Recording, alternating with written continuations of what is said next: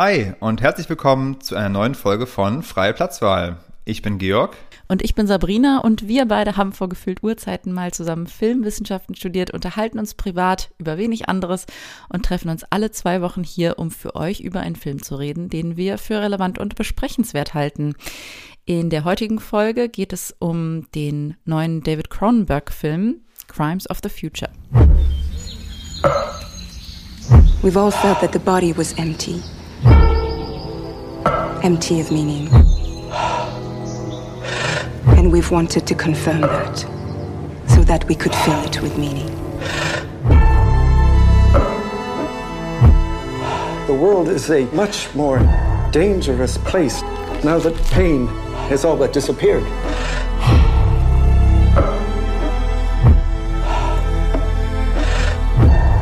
Surgery is sex, isn't it? Is it?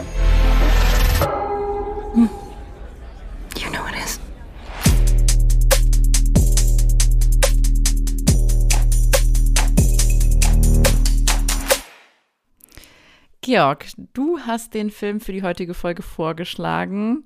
Neben der offensichtlichen Tatsache, dass es eben der neue Film von David Cronenberg ist, dass wir jetzt auch acht Jahre, glaube ich, auf einen neuen Film von ihm warten mussten. Was hat dich sonst noch an dem Film interessiert? Naja, grundsätzlich interessiert uns, glaube ich, immer alles, was irgendwie den Titel Horror trägt. Das heißt, es geht irgendwie um Horror, Body Horror. Das ist also was, was dann irgendwie schon mal für mich auf jeden Fall interessant ist. David Cronenberg, ich weiß noch, ich habe früher von ihm entweder während des Studiums oder sogar noch so in der Schulzeit habe ich dann Naked Lunch geguckt. Der ist, glaube ich, von 93. Auch ein total abgefahrener Film, wo ich zum ersten Mal eben mit Cronenberg in Verbindung kam. Da geht es um diesen Kammerjäger.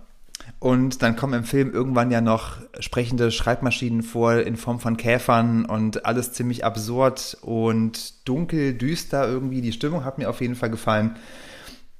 Und den habe ich mir gemerkt. Und dann hatte Cronenberg ja eine lange Zeit, wo er vielleicht dann so ab den 2000ern angefangen hat, auch eine Art von mal zumindest zugänglicherem Kino zu machen. Vielleicht immer noch besonders, aber dann doch konventioneller auf eine Art, genau, ähm, wie zum Beispiel Maps to the Stars oder auch A History of Violence mit Viggo Mortensen, auch in Crimes of the Future, kommen wir ja gleich drauf, spielt auch Viggo Mortensen die Hauptrolle.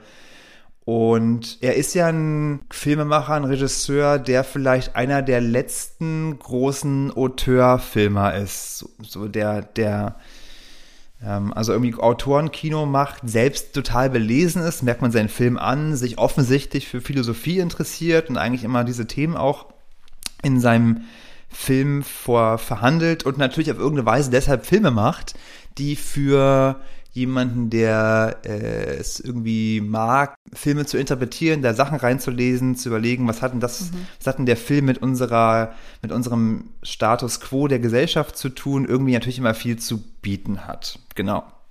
Vielleicht gehen wir noch mal einen Schritt zurück, äh, denn ich denke, genau diese Themen werden wir äh, gleich verhandeln. Aber worum geht es eigentlich in dem Film? Ohne dass wir jetzt eine, die Synopsis hier groß aufziehen, magst du vielleicht noch ein paar Eckpunkte mitgeben? Ja, mache ich gerne. Ich finde nämlich jetzt schon super, kann ich mal kurz sagen, wie konstruktiv du jetzt gerade unterwegs bist. Weil ich ja im Vorfeld schon, wir haben uns kurz unterhalten, ich habe ja schon eine kleine Ahnung, in welche Richtung gleich deine Einschätzung geht. Aber lass uns gerne erstmal. Ähm Fange ganz soft an und dann steigere ich meine Wut gleich langsam rein. Ja, aber erstmal. Fangen wir an. Genau, also, worum geht es? Wichtig vielleicht nochmal zu sagen, dass Body Horror bei Cronenberg oder das Genre generell nicht zwingend Horrorfilm im klassischen Sinne meint. Das heißt, wir haben es hier auf gar keinen Fall mit einem Genrefilm zu tun, der irgendwie konventionelle Horrorfilmregeln bedienen würde. Ähm, das ist insofern wichtig, weil der Film sich natürlich gerade über den Trailer und über die Ästhetik, über die Szenen, die er präsentiert, irgendwie natürlich auch auf eine Art wie ein Horrorfilm vermarktet, dann aber ja doch ganz anders daherkommt. Er ist total sperrig, er ist total intellektuell, er ist auch total langsam. Es geht hier am Ende um ein, eine Art dystopisches Gesellschaftsbild der Zukunft. Eine Zukunft, in der es normal ist, dass man eigentlich so gut wie keinen Schmerz mehr fühlen kann, keinen körperlichen Schmerz zumindest. Und so ist es dann eben auch so konsequenterweise, dass wir Viggo Mortensen folgen. Der heißt im Film Saul Tenser und Saul Tenser ist ein Performance-Künstler, der körperlich in der Lage ist, in sich, ich weiß nicht ob täglich, aber regelmäßig neue Organe zu erzeugen. Organe, die interessanterweise, können wir später auch noch besprechen, keine Funktion haben die dann seine Partnerin, gespielt von Lea Seydoux im Film Caprice, tätowiert und herausoperiert. Und wir folgen eigentlich diesen beiden Figuren über den Film hinweg, der jetzt gar nicht so einen klassischen Plot erzählt, sondern irgendwie sehr episodenhaft bestimmte Szenen aufgreift und dann vielleicht ab Mitte des Films eine etwas stringentere Handlung aufzieht. Genau, es ist irgendwie ein Kammerspiel, finde ich zum Teil. Es ist irgendwie Science Fiction, es hat was von einem Thriller, es gibt dann auch so, eine, so einen Subplot, wo es irgendwie um ähm, eine Verbandelung von Soltenza mit der Polizei geht. Ähm, ist also ganz vieles und ist am Ende ein Film, der sich gar nicht so sehr in so ein Genremuster pressen ja, lässt. Ja und ganz wichtig finde ich auch nochmal, es ist auf jeden Fall auch kein Unterhaltungsfilm. Genau, ähm, worum geht es vielleicht nochmal ein bisschen mehr auf einer Metaebene? Es geht irgendwie um Sex, es geht, finde ich, um Operationen und die Verbindung von den beiden Dingen. Ich finde, man kann was da reinlesen, dass es irgendwie um unsere Schönheitsideale geht möglicherweise den Klimawandel, möglicherweise die Zukunft der Menschheit, auf jeden Fall um Evolution, um Transhumanismus. Also der Film ist auf jeden Fall vollgepackt mit Themen. Es geht auch sehr viel um, um, um Kunst und um die Frage, wer eigentlich der Künstler ist. Genau, und was ist was, Kunst überhaupt? Ganz genau. Ähm, und jetzt haben wir, glaube ich, zwei Möglichkeiten. Wir könnten einerseits diese Themen äh, konstruktiv anpacken oder wir könnten mal dich ganz banal danach fragen, ähm, was denn dein Eindruck zu dem Film war. Ja, na gut, dann letzteres, dann starte ich jetzt mal meinen Rant und bringe es hinter mich und muss damit meine Wut nicht länger unterdrücken und hier, wie sagt man, äh, gute Miene zum bösen Spiel machen.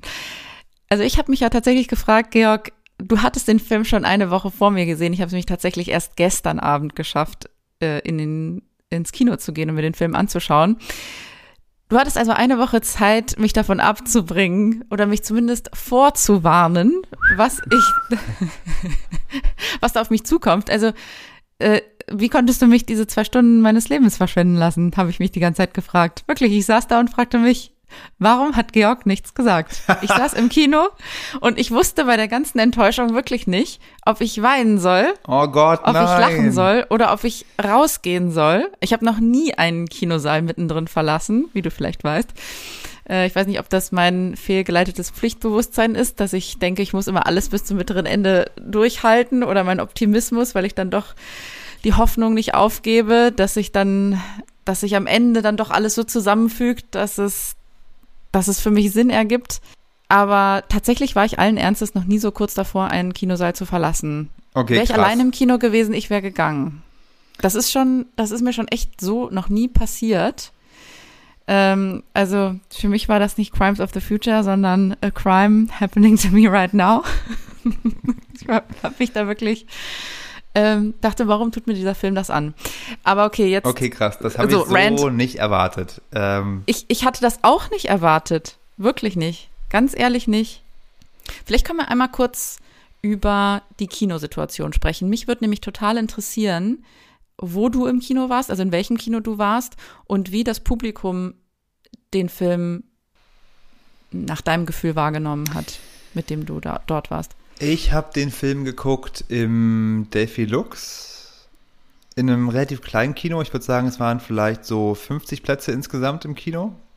Und das Publikum war ruhig. Es war ein sehr angenehmes Kinopublikum. Wirklich? Okay, das ist interessant.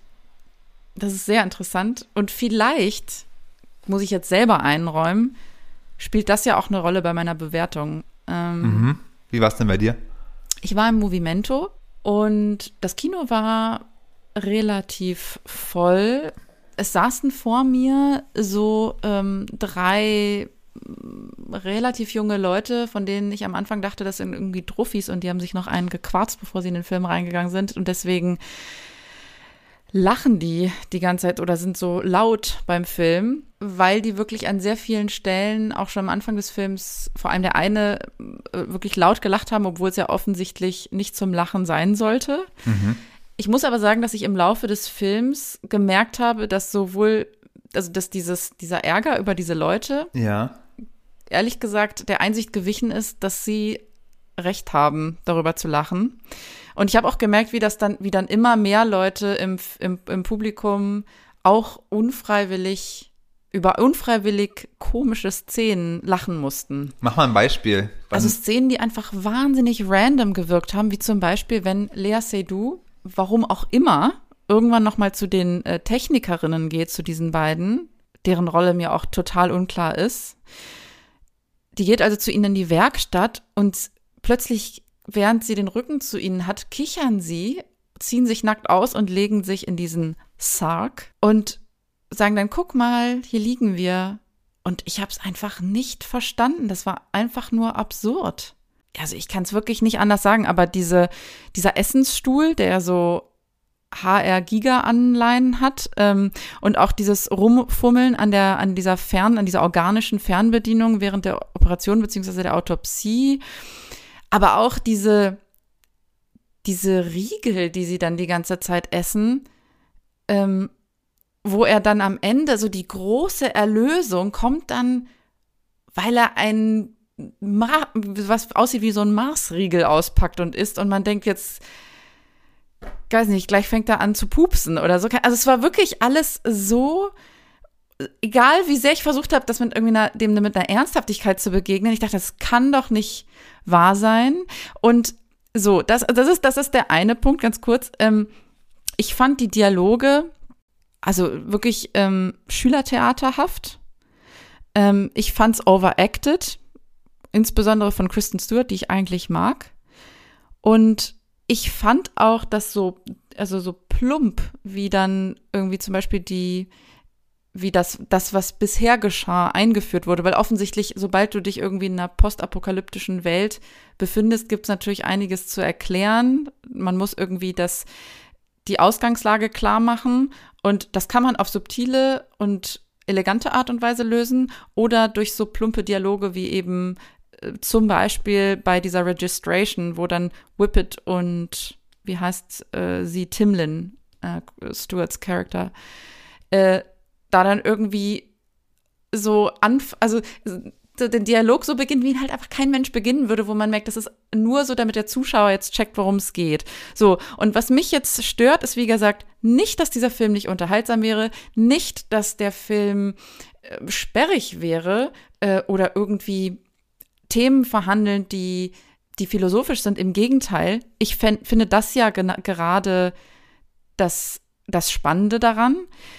Aber ich finde, dass genau diese Themen angerissen werden, aber da, daraus, daraus wird einfach nichts gemacht. Also es ist ja eigentlich ein, ein total, eine total tragische Welt, ne? Eine Welt ohne Schmerz, ähm, offensichtlich eine Postapokalypse, ähm, die Menschen, die sich vom Menschsein immer mehr entfremden. Daraus hätte man ja so viel machen können. Ähm, der Film hat aber für mich die ganze Zeit eine total distanzierte, eine total klinische Qualität und ich glaube, dass das Problem ehrlich gesagt schon im Drehbuch angelegt ist. Also die unnatürlichen Dialoge hatte ich schon angesprochen, die führen für mich auch dazu, dass du einfach an diesen Film nicht rankommst, ähm, dass der bei dir nichts auslöst.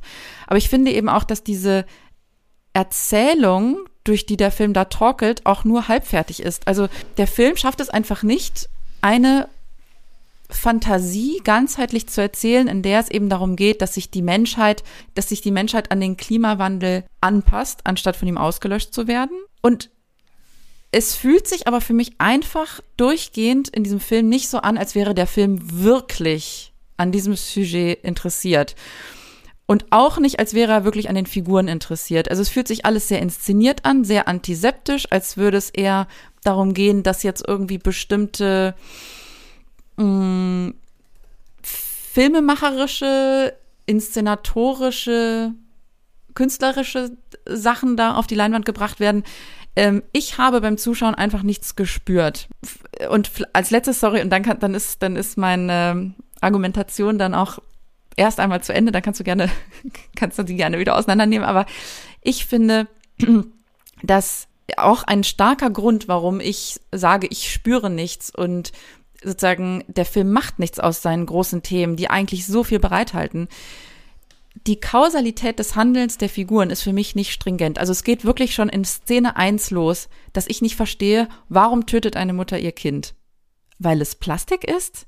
Sorry, aber das ist mir nicht Erklärung genug. Okay, ähm, vielleicht mehrere Punkte, die ich aufgreifen würde, von denen du ja gerade gesprochen hast, und mal gucken, was ich so dazu noch ähm, sagen wollen würde. Zunächst mal, ich würde sagen, ich kann total nachvollziehen, was du gesagt hast an diversen Punkten. Und ich glaube, vielleicht ist das auch so ein Grundproblem des Films, dass vielleicht auch diese, diese Art des Filmemachens, wie Cronenberg sie halt gemacht hat früher und was vielleicht früher auch noch neu war und glaubhaft irgendwie sich totgelaufen hat. Also der Film hat ja eine totale B-Movie-Ästhetik. Ähm, und die will er, glaube ich, auch haben. Das hat eine, diese Künstlichkeit, ich glaube, die ist gewollt. Und das, wenn ich mir so andere Filme angucke von ihm aus den 80ern, wie Videodrome, dann funktionieren die ja irgendwie total ähnlich.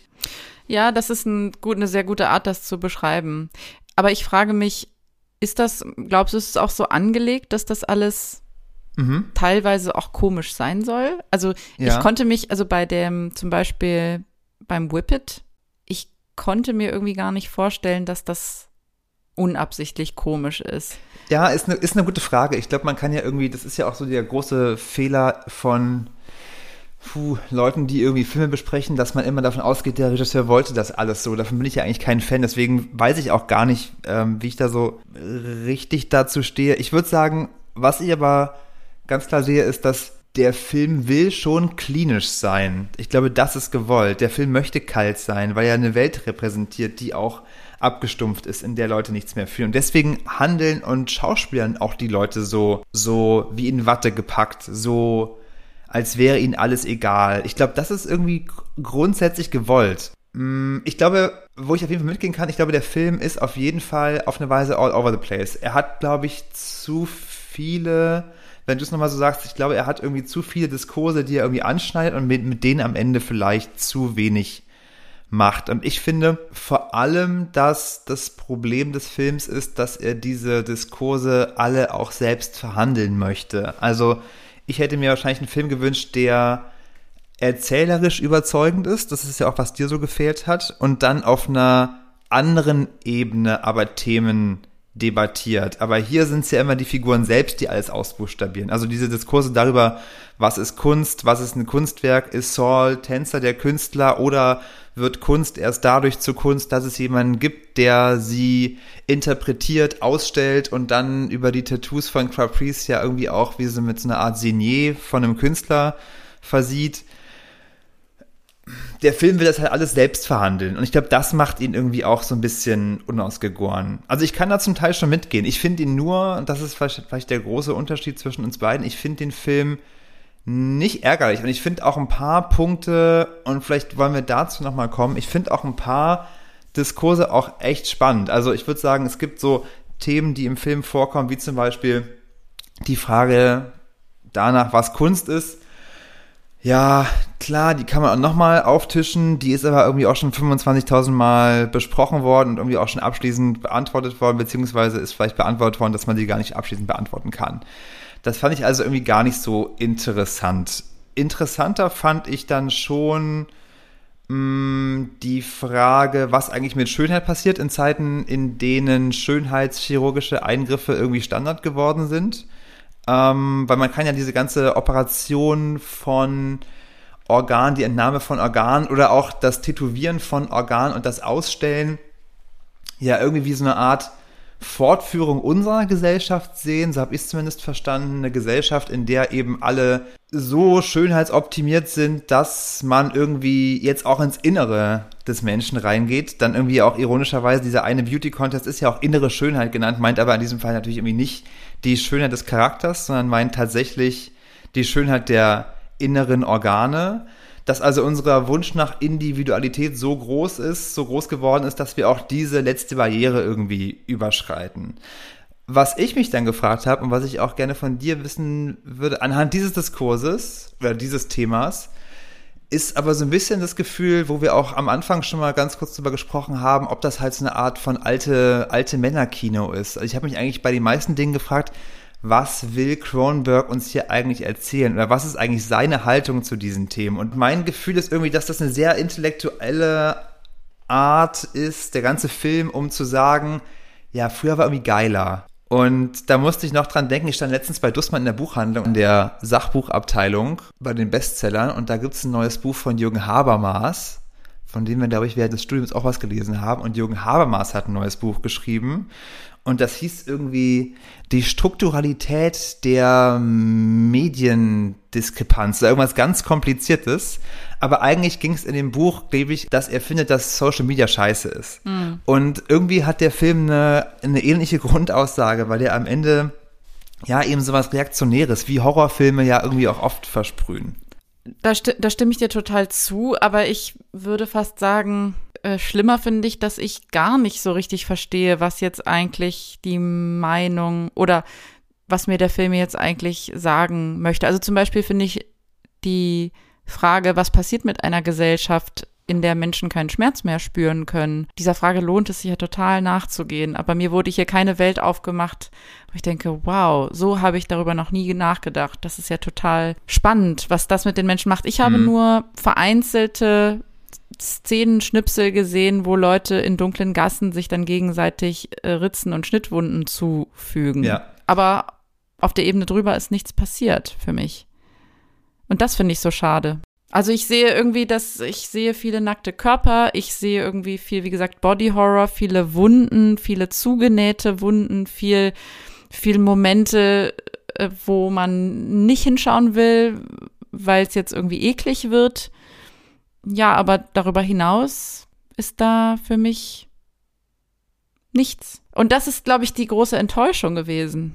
Ja, ich glaube, um noch einen Punkt vielleicht zu machen oder einen Gedanken, der mir an dem Film gefallen hat, ich fand diese ganze Verhandlung dieser Klimawandel-Thematik, obwohl natürlich, du hast schon recht, diese, diese Thematik kommt auch total verklausuliert her. Also, dass es um den Klimawandel geht, finde ich, versteht man vor allem daran, wenn man sich anguckt, dass die Schiffe, in denen sich nachts der Soltenza trifft, dass die irgendwie auf dem Trocknen liegen. Also muss es irgendwie ein ehemaliger Hafen gewesen sein. Aber das wird ja auch nie ausbuchstabiert. Das muss man sich über die Filmwelt erschließen. Ich glaube, am nächsten, am nächsten sozusagen dem Ausbuchstabieren kommt, glaube ich, der Dialog. Wer sagt denn das? Wo es darum geht, dass das Kind oder dass halt die, diese Menschen, die jetzt irgendwie Plastik verdauen können, die haben jetzt halt gelernt, ähm, mit unserem Müll sozusagen zu leben, mit dem Plastikmüll, der unsere Welt äh, zerstört. Ja, so.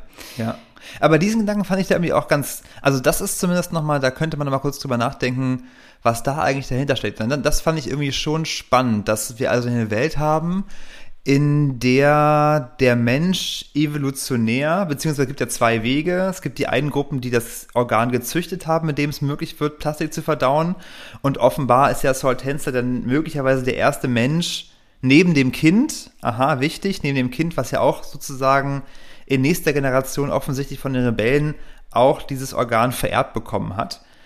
Ähm, scheint der Soltenza der erste Mensch zu sein, der auch Plastik verdauen kann. Und diesen Gedanken von, dass wir in einer Welt, die wir kaputt machen, irgendwann diejenigen aber sind und vielleicht auch sein müssen, die unseren eigenen Müll fressen müssen, was uns irgendwie einerseits ja irgendwie vielleicht recht geschieht, andererseits aber auch unser Überleben sichert und irgendwie am Ende auch die ultimative Nachhaltigkeit ist.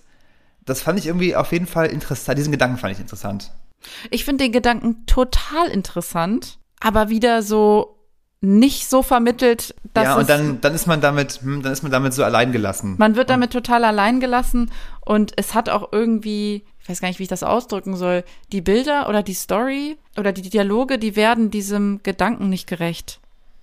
Weil also wie spannend, aber warum warum sieht man dann einfach nur, wie der er da in seinem Stuhl so sich albern hin und her windet mhm. und interessant. Ich merke gerade, ich bin so ein bisschen ratlos vielleicht, weil ich nicht genau weiß, warum es da uns so verschieden geht. Denn ich kann das ja total nachvollziehen, dass es dir so geht und trotzdem ging es mir nicht so. Du, ich glaube, das ist ehrlich gesagt echt verschiedenen Sachen geschuldet. Zum einen ist es wirklich das Mindset, die Situation was du vielleicht vorher gegessen hast, was du vorher für Gespräche geführt hast. Das darf man ja immer nicht vergessen, dass man mit einer, mit einer bestimmten Stimmung ins Kino geht, im Kinosaal auch ein bestimmtes Publikum dann jeweils hat. Und wir hatten da, glaube ich, sehr unterschiedliche Erfahrungen. Ähm, und dazu würde ich auch sagen, du, du bringst, glaube ich, noch mal etwas mehr ähm, etwas mehr Vorwissen auch zum Kino von David Cronenberg mit. Ich habe ein paar seiner letzten Filme gesehen, aber ähm, vielleicht würde ich das auch mit anderen Augen sehen oder hätte ich den Film nochmal mit anderen Augen gesehen, wenn ich da seine Absichten und vielleicht auch sein Övre jetzt über die Zeit besser gekannt hätte. Ja, wobei ich da immer auch sagen würde, stimmt vielleicht sogar, ich muss auch sagen, ich habe über den Film tatsächlich auch nochmal Lust bekommen, mich mit seinen früheren Sachen zu beschäftigen. Es gibt zum Beispiel den Film Existenz. Hast du den gesehen? Nee. Ähm, in Existenz geht es irgendwie um ein Computerspiel, was Realität wird. Da spielt ein ganz junger Jude Law die Hauptrolle. Sieht irgendwie auf jeden, Ah, ja. Fall im Trailer auch ganz, ganz cool aus. Ich würde nur trotzdem mal sagen, der Film muss für mich, das würde ich für jede Art von Kunstwerk generell sagen, ein Film muss auch immer auf eine Weise funktionieren, ohne ihn nur intellektuell einordnen zu können. Also ich kann schon sagen, wenn du sagst, der Film überzeugt mich nicht, dann würde ich nie entgegnen, naja, aber du kennst ja auch nicht alle Filme von David Cronenberg und du kannst das ja gar nicht einordnen. Also der Film sollte, gerade Filme, vielleicht noch mehr als irgendwie auch Gemälde, müssen auf jeden Fall aus meiner Sicht eine, die müssen eine unmittelbare Wirkung auf dich erzielen. Wenn die nur intellektuell erfassbar sind, pff, dann sind sie irgendwie so zu sehr, wie sagt man, la polar, die Kunst für die Kunst. Mm, das reicht mir nicht. Okay, vielleicht sind wir hier an so einer Art totem Punkt angekommen, wo wir auch alles zum Film gesagt haben. Mm, Was mich zur Frage bringt, Sabrina, abschließend, muss man Crimes of the Future gesehen haben?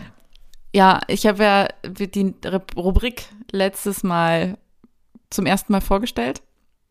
Und sie ist ja so angelegt, dass sie schön doof undifferenziert daherkommt. In diesem Fall ist das aber voll okay, weil, weil die Antwort ist für mich sehr einfach. Ihr habt es vielleicht schon erraten. Meine Antwort ist, ich finde nicht, dass Ja. man diesen Plot-Twist. Ähm, nein, ich finde nicht, dass man diesen Film gesehen haben sollte. Vielleicht erinnerst du dich noch an den TV-Total-Nippel. Definitiv nein.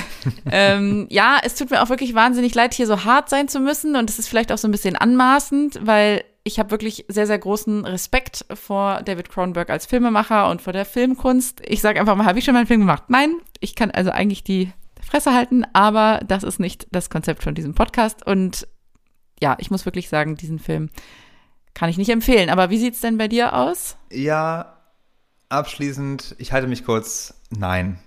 Gesehen haben muss man ihn nicht. Okay. Hartes Urteil für David Cronenberg. Sorry. Gut gemeint ist halt immer noch nicht gut gemacht. Gut. Damit sind wir dann am Ende unserer heutigen Filmbesprechung. Bleibt noch unsere Rubrik der Filmsnack. Georg, hast du diese Woche? Auf jeden Fall. ja, du hast auch einen Auf dabei. jeden Fall. Ja, ich möchte sogar, ich möchte die Rubrik ein bisschen erweitern. Ich möchte nämlich auch von dir gleich wissen, Filmsnack in der Weihnachtszeit. Oh. Da sind wir sehr schnell bei der Frage, was ist das beste Weihnachts-Snack-Angebot, was man sich holen kann? Und ich kann euch sagen, was bei mir es ist. Und zwar Spekulatius. Wie geil ist Spekulatius? Okay. Nee, macht's gar nichts mit dir? Also ich finde Spekulatius natürlich lecker, aber ich glaube, es ist jetzt für mich nicht, äh, es lässt jetzt mein Herz nicht so richtig höher schlagen. Was? Da gibt's andere Okay. Sachen. Okay, aber erstmal ganz kurz die Frage, Gewürzspekulatius oder Mandelspekulatius? Nee, Mandelspekulatius ist überhaupt nicht mein Ding. Ja, sehr gut, genau. Gewürzspekulatius und dann folgendermaßen essen, abbeißen, ganz lange im Mund halten, bis es richtig schön sapschig ist. Und dann, dann zerbröselt der so unter der Zunge. So macht man das mit Spekulatius. Aber meine Frage war ja, was ist denn dein Lieblings-Weihnachtssnack? Boah, da muss ich drüber nachdenken. Also, oh, das klingt jetzt super douchey, aber tatsächlich diese gefüllten Spekulatius aus dem Ottolengi-Backbuch. Spekulatius macht nichts mit mir, aber der gefüllte Spekulatius von Ottolenghi. Das selbstgemachte mit den sieben verschiedenen Gewürzen, die man selber mörsern muss. Okay, ja, der ist mega geil. Ja. Die sind schon sehr, aber das sind auch nicht Spekula, die heißen irgendwie gefüllte Spekulos oder irgend, also ja, ist auch, hat nichts, hat nichts mit irgendwie Supermarkt-Spekulatius zu tun. Das ist jetzt das, was mir spontan einfällt. Aber was finde ich eigentlich so richtig geil? Hm, naja, anyway, mein Filmsnack kommt eher sommerlicher daher, nämlich mit einem Sombrero Oh. und ist ein geil. flüssiger Filmsnack und heißt Geil. Sangrita Picante. Sangrita Picante. Wirklich, ich, als mir das neulich wieder einfiel, ich weiß, ich habe die neulich in einem, also völlig ernst gemeint, ne? Und absolute Kaufempfehlung. Ich habe die neulich, ich glaube, im Sommerurlaub auf Sylt in irgendeinem Supermarkt das erste Mal wieder gesehen, die Sangrita Picante. Und musste, dachte, geil, ich muss die sofort nochmal kaufen. Voll lange nicht getrunken. Und sie ist einfach noch leckerer, als ich in, sie in Erinnerung hatte.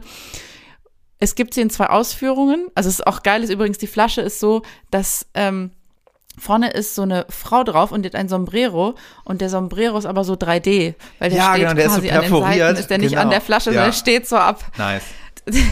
Allein dafür schon einfach 1000 Punkte, ja, allein da, ja, genau. So, und dann gibt es die in zwei Ausführungen in Picante, das ist auch meine Empfehlung, die ist etwas schärfer, es gibt die aber auch in mild, die hat dann so eine grüne Verpackung, ist auch lecker. Ja, aber auf jeden Fall Picante. So, und das ist einfach ultra lecker, passt geil auch zu Nachos, wenn man die irgendwie beim Film gucken snackt, Mhm. ein bisschen Nachos rein, äh, Sangrita hinterher und dann Ja. vermischt sich, da braucht man gar keine Salsa mehr. Ja. Einfach ja. richtig nice. Und ähm, netter Nebeneffekt auch, wenn man dann zum Beispiel Freitagabend, man hat Filmabend gemacht, man hatte einen kleinen flüssigen Filmsnack, am nächsten Morgen, Samstag, Wochenende, man möchte vielleicht ein kleines Boozy Brunch machen. Mit Sangrita kann man auch einfach richtig nice Bloody Marys machen. Man nimmt, man braucht einfach nur das und kippt ein bisschen Wodka dazu, fertig. Geil. Geil. Ja, wunderbar. Prima. Das ist wirklich ein würdiger Filmsnack. Schön. Dann würde ich sagen, bleibt uns nur noch zu erwähnen, dass wir uns über Post freuen an ähm, unsere E-Mail-Adresse freiplatz2podcast.gmail.com. Ja. Wir bedanken uns ganz, ganz, ganz, ganz, ganz, ganz herzlich fürs Zuhören. Hören uns in zwei Ehrlich Wochen gesagt, wieder. ja, wir hören uns in zwei Wochen und es würde mich wirklich jetzt vor allem äh, nach dem heutigen, nach der heutigen Folge echt interessieren, wie andere Leute Crimes of the Future wahrgenommen haben. Also ganz ehrlich. Das mehr als, glaube ich, bei jedem anderen Film. Bislang war es mir egal. Dieses Mal. Diesmal wäre es dann doch ganz interessant. Okay, und damit verabschieden wir uns. Ein wir zweites hören Mal. uns in zwei Wochen wieder. Vielen Dank fürs Zuhören. Liebe Grüße gehen raus. Bis bald. Macht's gut. Ciao. Tschüss.